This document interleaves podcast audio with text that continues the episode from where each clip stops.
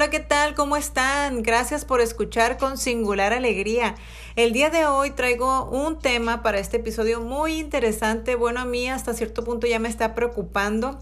El tema es la ansiedad. Específicamente quiero hablar sobre la ansiedad en los niños y estoy hablando desde mi punto de vista como mamá, eh, como saben, yo no soy ninguna especialista en la materia y todo lo que platico con ustedes es básicamente, eh, son inquietudes, son dudas, esperando que juntos podamos encontrar respuestas y nos podamos ayudar.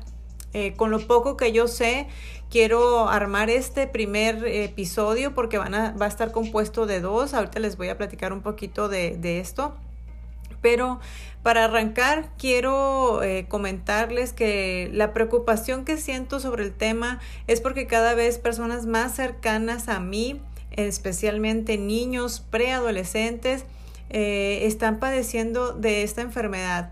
Yo como adulto también me, puedo beneficiar del tema porque también lo he padecido y creo que eh, la ansiedad en este momento, específicamente después de atravesar una pandemia, ha sido cada vez más, más, más este, acentuada, ha ido eh, creciendo en, en niños, en adolescentes y en adultos, ni se diga. Pero como siempre digo, o sea, la ansiedad hasta cierto punto pues puede ayudarnos, ¿no? La ansiedad nos puede ayudar a evitar peligros, la, la, la, ansiedad viene desde que somos pequeños, ¿no? Desde que no queremos separarnos de nuestros padres, el miedo a quedarnos solos en la cama, pero hasta qué punto esa ansiedad es normal y cuando ya empieza a convertirse en un trastorno o en algo que ya realmente necesite de la atención de algún experto o algún especialista. Fíjense que eh, por las cosas que yo escucho en los comentarios de las mamás en las escuelas, eh, no es algo eh, poco común, sobre todo, como les digo, en esta época, especialmente después de, esto del COVID, que muchos niños estén presentando mucha ansiedad de diferentes formas. ¿eh? De lo poco que yo puedo compartirles, he escuchado cosas como que eh, trastornos en la alimentación, he escuchado cosas como eh, que, los jóvenes y los niños están encerrando mucho, ¿no? Como que quieren evitar el contacto social, eh, también el mutismo, lo, lo, dicen así los expertos, como que no quieren hablar con ciertas personas o, con, o hablan pero con muy pocas personas, muchas compulsiones, este, trastornos así de, de, de compulsión, ¿no? Como los famosos TOCs que existen.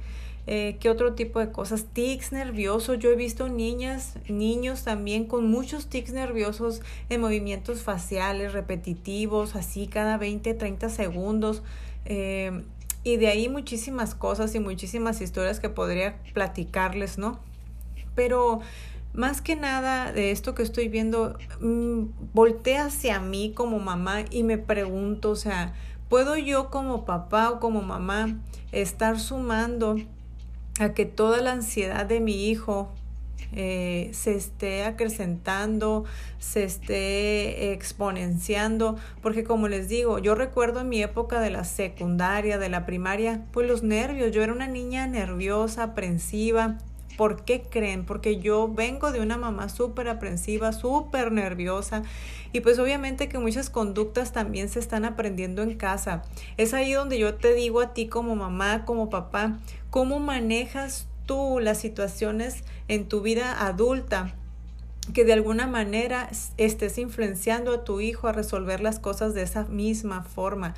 Yo, yo me veo, me imagino en algún punto asistiendo con mi hija, con algún psicólogo, y yo creo que la que va a salir recetada primero voy a ser yo, ¿sí me explico? Entonces, antes de, de empezar a querer que nuestro hijo salga de esta etapa donde se encuentra ansiosa, con que se siente nervioso, tenemos que voltear a vernos como papás.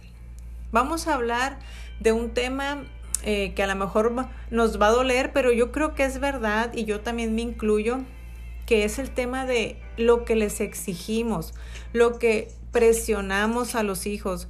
No sé, quizá muchas personas no estén de acuerdo, pero últimamente yo escucho mucho esto que dicen las generaciones de cristal. las generaciones de cristal. Estos niños de ahora no aguantan nada, no aguantan esto. Y el otro día en una plática con mi esposo, yo la verdad le dije, ¿sabes qué? ¿Cuáles, cuáles? O sea, ¿cuáles generaciones de cristales? O sea, si se ponen a pensar generaciones más atrás, eh, teníamos como obligación pues el hacer la tarea, sumar, este, aprender a las multiplicaciones, eh, cosas difíciles, las tablas periódicas y, y, ya, o sea, nos acabamos la tarea y nos podíamos ir a jugar hasta dos o tres horas o si no es que más. Pero hoy tenemos tanta exigencia sobre los niños que realmente eh, están viviendo o están eh, sintiéndose como pequeños adultos. ¿Por qué? Porque les exigimos no nada más que hagan la tarea, sino que se saquen 10, no nada más que estudien, sino que sean el, que se saquen 100. O sea, eh, además de eso salen de la escuela y ya los tenemos metidos en el jazz, ya los tenemos metidos en las, en la, en el baile, en el piano, en el taekwondo, en mil cosas, el fútbol, y en qué momento los niños pueden relajarse. Los niños pueden ser niños.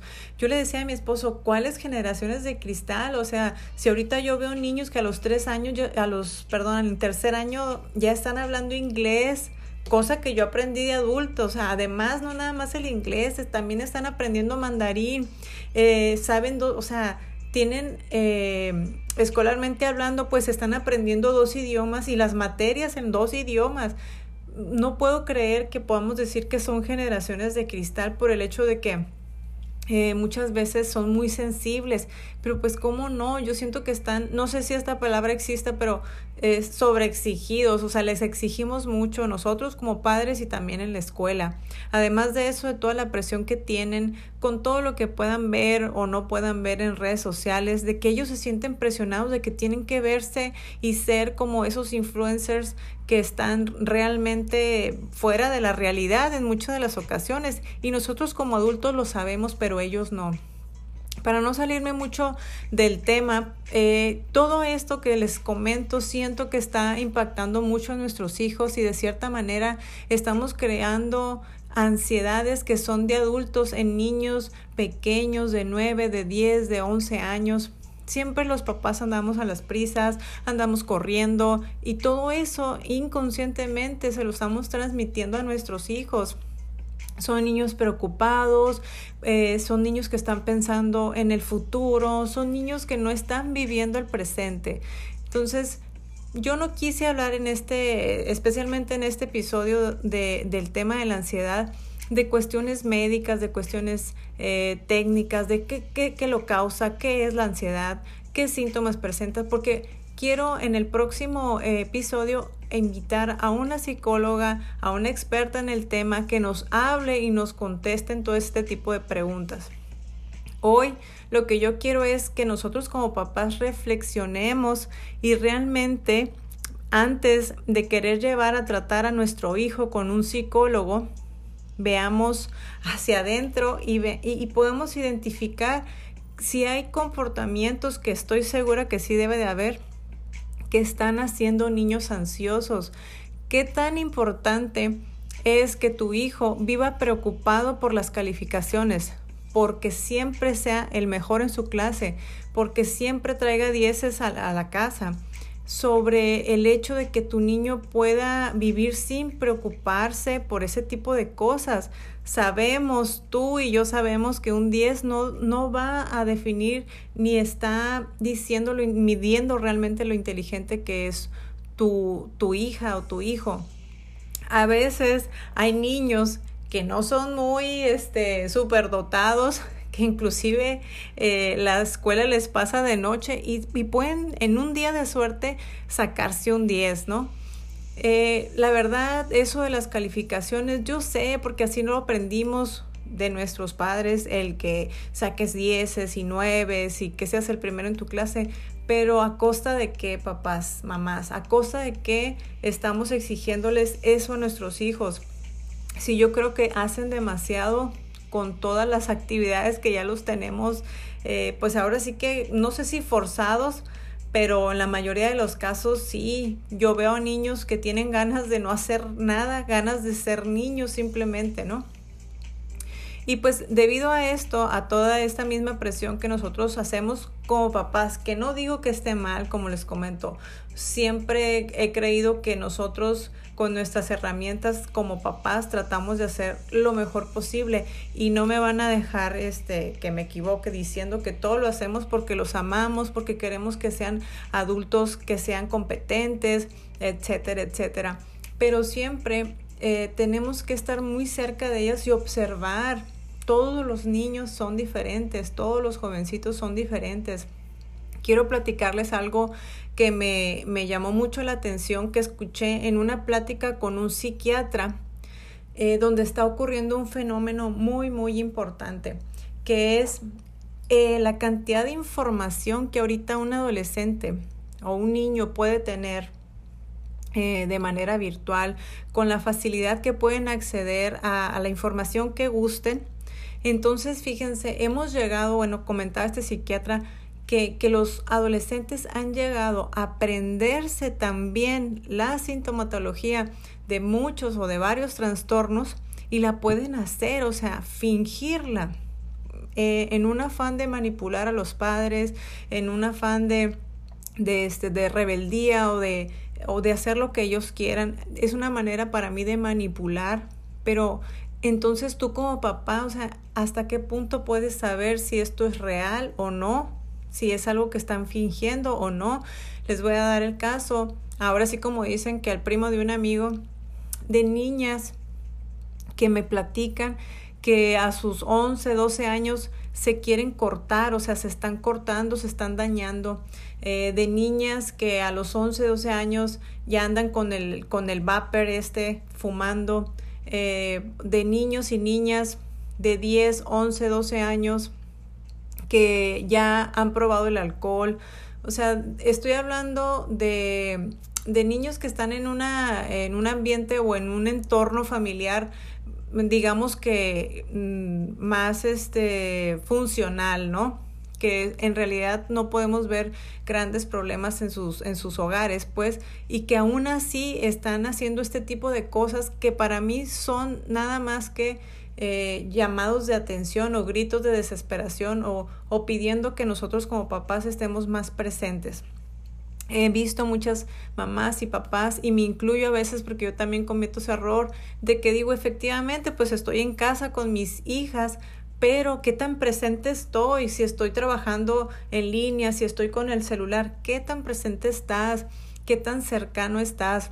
Yo creo que hasta el día en que tú, papá o tu mamá, ves a un hijo sufriendo un ataque de pánico, un ataque de ansiedad, realmente es como una cachetada, es una sacudida, así un jalón de pelos que la vida te está dando y te está diciendo, ve lo que estás haciendo, ve lo que estás provocando, porque eh, ver a un hijo así y, donde uno quisiera encontrar una pastillita como cuando les duele la pancita y tómate esto, ¿no? Y, y saber que no, o sea, que, que es algo que quizá está empezando y que pueda seguir, quizás no, esperemos que no, eh, que, que a veces sean eventos aislados, pero es preocupante ver a, gente muy cercana que tiene a sus hijos padeciendo eh, ansiedad. Súmenle a todo esto niños mal diagnosticados que quizás, eh, que, que, quizás sea ansiedad y los estén diagnosticando como niños con, con TDA, niños inatentos. O sea, pero realmente todo este tipo de, de, comportamientos disruptivos que le llaman cuando vemos a niños que se están portando mal, niños que son muy iracundos, niños que son muy llorones, niños que quizá es una manera de que ellos estén manifestando la ansiedad. Y creo que tenemos el deber nosotros, papás, mamás, de estar más informados acerca de esto, porque muchas veces somos muy intolerantes, somos muy impacientes y hacemos que el niño se sienta más solo, que inclusive estemos generándole todavía más ansiedad. Deberíamos de informarnos, deberíamos de saber cómo acercarnos a nuestros hijos, cómo manejar la ansiedad cuando lo presente, cuando, qué hacer, por ejemplo, si tu hijo un día tiene un ataque de pánico. ¿Sabes tú, mamá o papá, qué es lo que debes de hacer? ¿Sabes qué debes de hacer cuando tu hijo tiene un ataque de ansiedad? O podrías identificar si los síntomas que tu hijo o hija está presentando son porque está padeciendo ansiedad, o sea, una ansiedad que ya cae en un trastorno. ¿Podrías identificarlo? Te aviento esta pregunta porque es lo mismo que yo, yo me hice a mí, me hice, me hice esta pregunta, ¿qué tan preparada estoy yo como mamá para diferenciar las cosas que sí son de la preadolescencia, de la adolescencia? Porque es evidente que todas las etapas de los niños, pues eh, obviamente traen muchísimos cambios. Ya de por sí las hormonas los traen locos, pero sí es bien importante que estemos conscientes que además de esto hay ahorita muchísima ansiedad, mucho estrés, mucha depresión, muchos trastornos y lo más importante es el factor tiempo, porque cuando niños son em, tratados, diagnosticados en, en, una edad temprana donde estos síntomas apenas empiezan a manifestarte, estamos eh, evitando que estos niños sean adultos ansiosos, sean adultos que cuando, ah, ¿sabes qué? Este, no me dieron el trabajo, ah, ya, o sea, ya no saben qué hacer con su vida, se deprimen, etcétera, etcétera. Sobre todo es eso, estén cerca de sus hijos de verdad. Es sorprendente lo que estamos viendo ahorita con este fenómeno. Eh, estuve leyendo un artículo muy interesante eh, que lo hicieron unas eh, psicólogas de, mm, eran de Madrid, y en este, en este artículo mencionaban pues que acabamos de atravesar una primera ola que es la del COVID, que venían otras dos oleadas, ¿no? Otras dos oleadas, olas sanitarias, que esta, la, la primera fue el COVID, ¿no? Los enfermos de COVID. La segunda y la tercera son las enfermedades que ya estaban de por sí o las enfermedades crónicas que se han empeorado porque pues se hicieron a un lado para atender la situación del COVID. Y la tercera, la tercera la perdón, la cuarta oleada es este tipo de enfermedad, las de enfermedades de salud mental.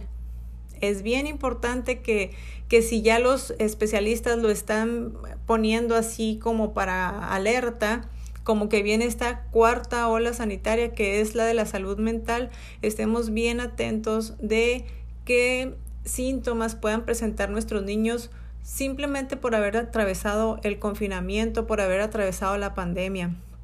Hay estudios, pero como dicen, es muy poco el tiempo para saber en realidad cuál ha sido el efecto secundario de, que los niños hayan sido encerrados, que hayan sido aislados, que estén confinados todavía es muy poco el tiempo que ha pasado para saber el impacto que van a tener sobre estos niños. Pues yo los invito eh, de verdad a que puedan ustedes como papás eh, estar alertas, no caer ahora sí que en el pánico, no es para eso. Eh, que ustedes voltean a verse a sí mismos si tienes un hijo ansioso, una hija ansiosa con problemas de sueño que se despierta, que sientes que ya está afectando su vida, que te informes sobre todo eso, que te informes sobre los síntomas y que puedas tú saber en un punto si tu hijo ya necesita atención de un especialista y que sepas que es muy común, que no nada más te pasa a ti y que se puede tratar yo una de las cosas que he estado leyendo antes de hacer esta, este episodio fue, no es que quitemos la ansiedad, es que les enseñemos a nuestros hijos a, a vivir la vida con ellos, a poder superarla, a poder manejarla porque episodios de ansiedad podemos tener muchos a lo largo de nuestra vida. Lo importante es saber qué va a pasar, que todo, que es un, es un momento difícil, ahora sí que yo digo, ¿no? Donde el cuerpo y la mente no se están poniendo de acuerdo, donde el, la mente te dice que todo está bien, pero el cuerpo te dice que no.